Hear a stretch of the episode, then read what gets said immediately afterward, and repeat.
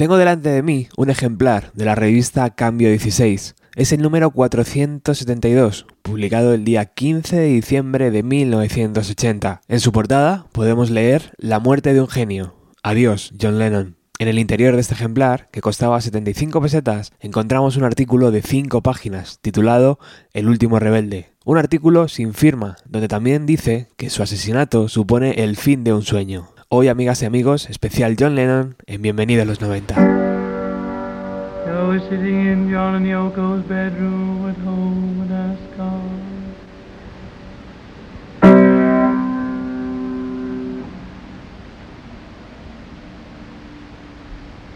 And she's passing me the fun.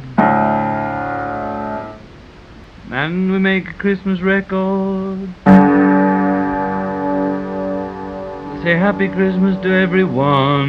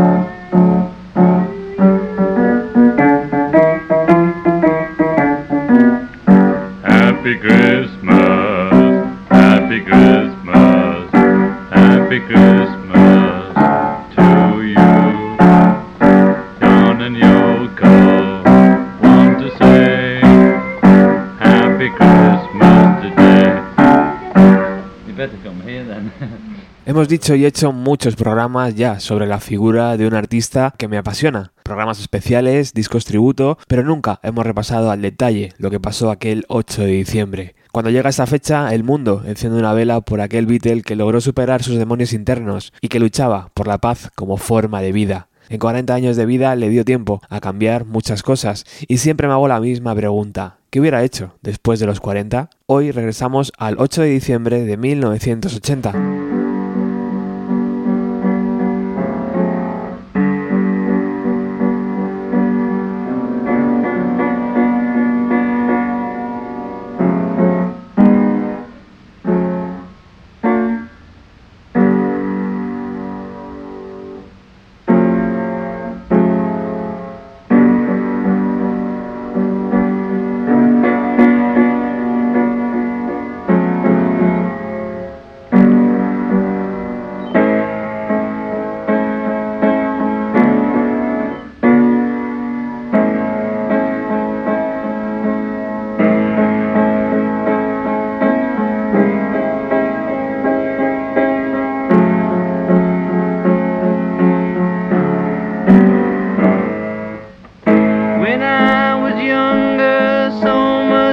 Amen.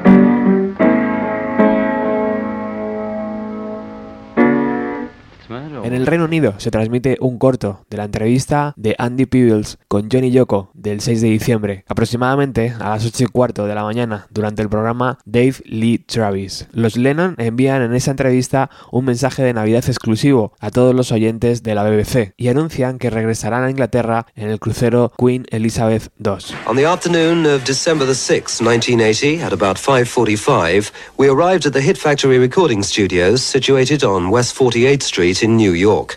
This was the studio where John and Yoko Lennon had recorded their album Double Fantasy. The previous day, Yoko had told me in a meeting that we'd had that John was just a little apprehensive about the prospect of his first radio interview in over five years. But when I arrived at the studio and finally shook his hand, my apprehension completely disappeared. He was warm, charming, very polite, and seemed absolutely delighted to see us. Before we actually started the tapes rolling, John and I began to get quite engrossed in a conversation about his early recordings at the BBC. He seemed to enjoy remembering the names and the people who'd been involved in those early recording sessions. So, having done that, and having felt that the atmosphere was completely right to start recording, on went the red light. John and Yoko Lennon were both in exceptionally good form. We set the tapes in motion. We come along on Saturday morning, greeting everybody with a smile. Uh-huh. John and Yoko, it is more than wonderful to be able to talk to you after a very, very long time. We've been reminiscing just before the tape started rolling. Right. And John, you've been talking about Saturday Club, so the memory is still working. Oh, the memory is very, very good. It gets better when you get older, actually. It gets more clear. You remember those glorious Bernie days? Andrews, and uh, I was just saying, I heard some of the tracks. Somebody must have pirated them, Bernie, in America, you know? I've heard Saturday Clubs. We did a lot of tracks that were never recorded. Mientras tanto, en Nueva York son las cinco y media de la madrugada. La canción Happy Christmas, War is Over acompaña la presentación. Happy Christmas, Kyoko. Happy Christmas, Julian. So this is Christmas. And what have you done? Another year over. And a one just begun. And so this is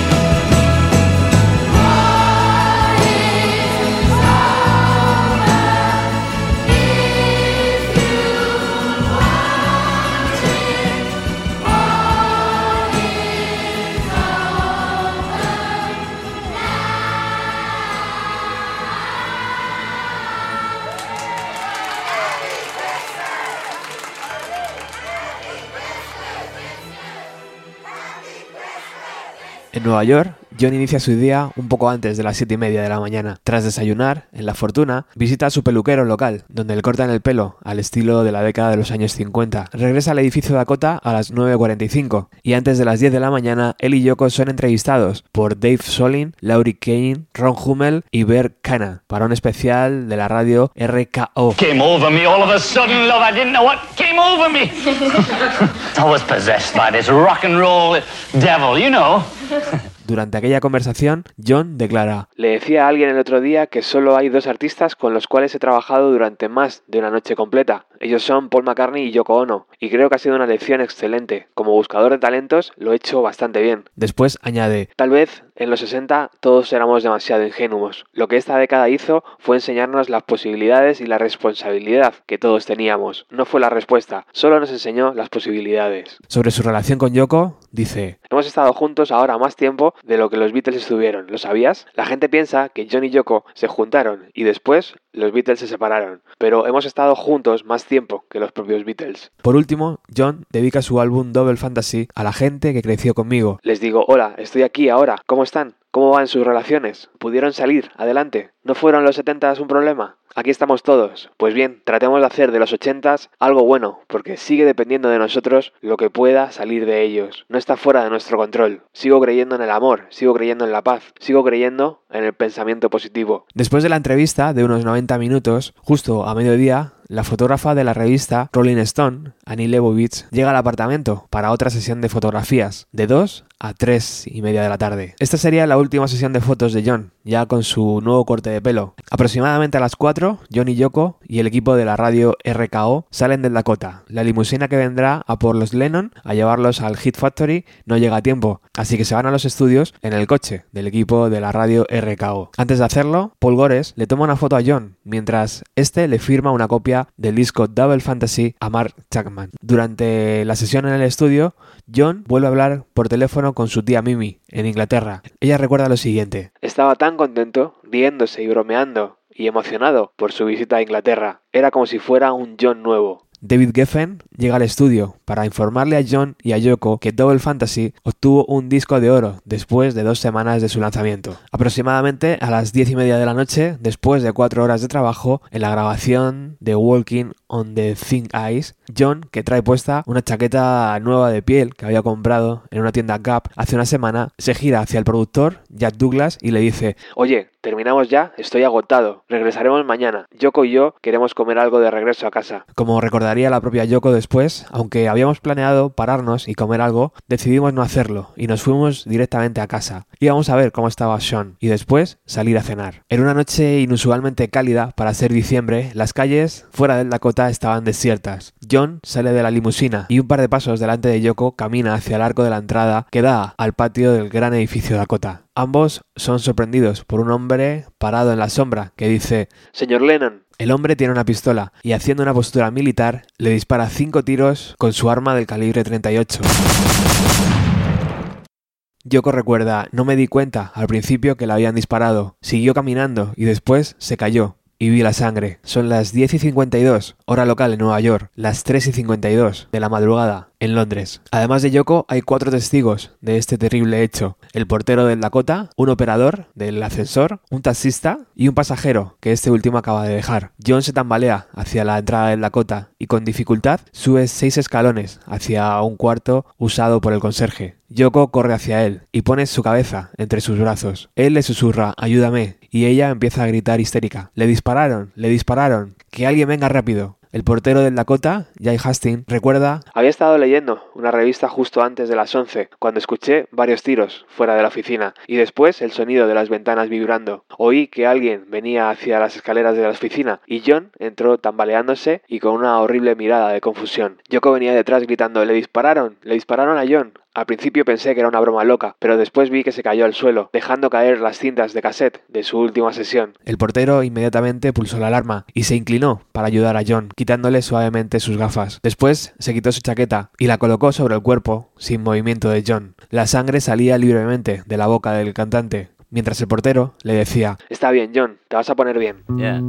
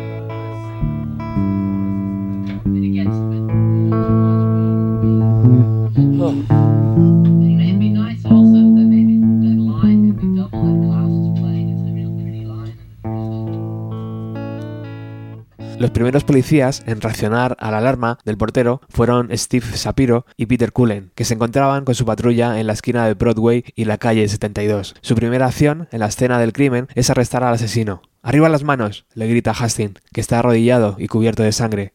No es él, dice el otro portero del Dakota. Él trabaja aquí. El que le disparó es él, dice apuntando a Mark David Chapman, que se encuentra parado en el arco de la calle 72 Oeste, leyendo el libro El guardián entre el centeno. La pistola se encontraba cerca de unos arbustos, junto con la copia del Double Fantasy que Chapman le había mostrado a John para que se la firmase antes. La policía hace su ritual de abrirle las piernas y cachearlo, justo delante de la elegante fachada de piedra del edificio Dakota. Chapman, evidentemente, se había preparado para el arresto. No me hagan daño, no me hagan daño, por favor, suplica. Nadie te va a hacer daño, le dice Cullen. Solo date la vuelta y pon tus manos contra la pared. Y separa los pies. Después del cacheo, uno de los agentes le dice al otro, está limpio, espósalo. El chico que manejaba el ascensor recoge la pistola entre los arbustos. En el cacheo a Chapman solo encuentran varias llaves, una copia del libro del guardián entre el centeno y una cartera que contiene bastante dinero en efectivo. Mientras tanto, Chapman dice, tengo un gran hombre dentro de mí y tengo un hombre pequeño. El pequeño es el que apretó el gatillo. En ese momento aparecen más policías. Viendo que el sospechoso está bajo control,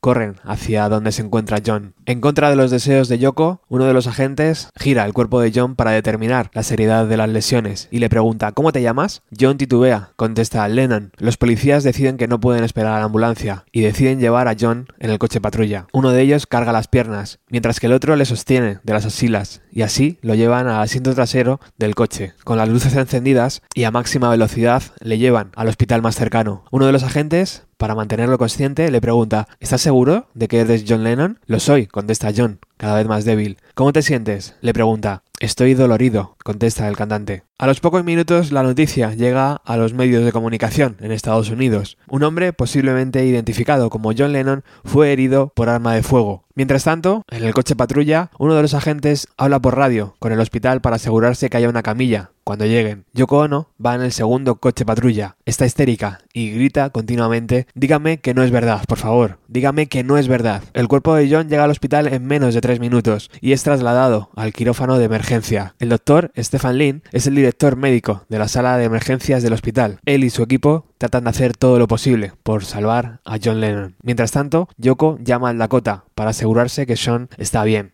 Cuando cuelga, el doctor Lin se le acerca para decirle que a pesar de todos los intentos de salvar a su marido, incluyendo transfusiones masivas de sangre, John había sido declarado muerto. Nunca tuvo una posibilidad, le dijo compasivamente. No pudimos hacer nada para revivir a tu esposo. Creemos que la primera bala lo mató.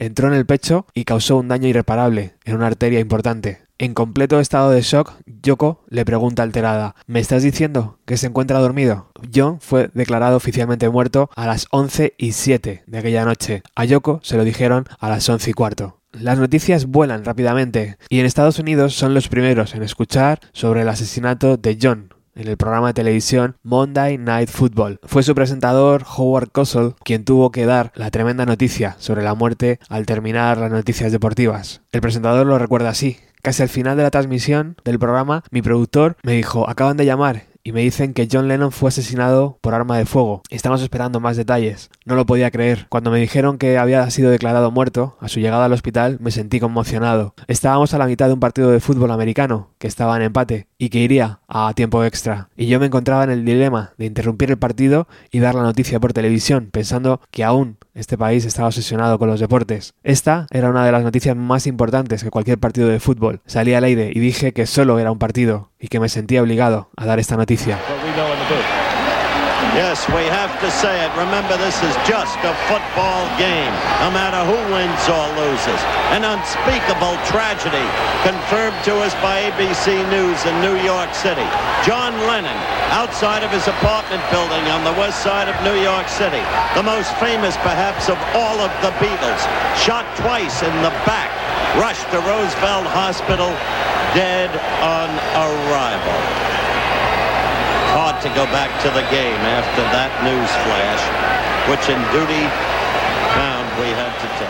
En el estudio Hit Factory, Jack Douglas, que sigue trabajando en la canción de Johnny Yoko, Walking on the Thin Ice, recibe una llamada de su esposa a las 11.35, quien le informa de la tragedia. Inmediatamente entra en shock, el cual, según Douglas, dura seis meses.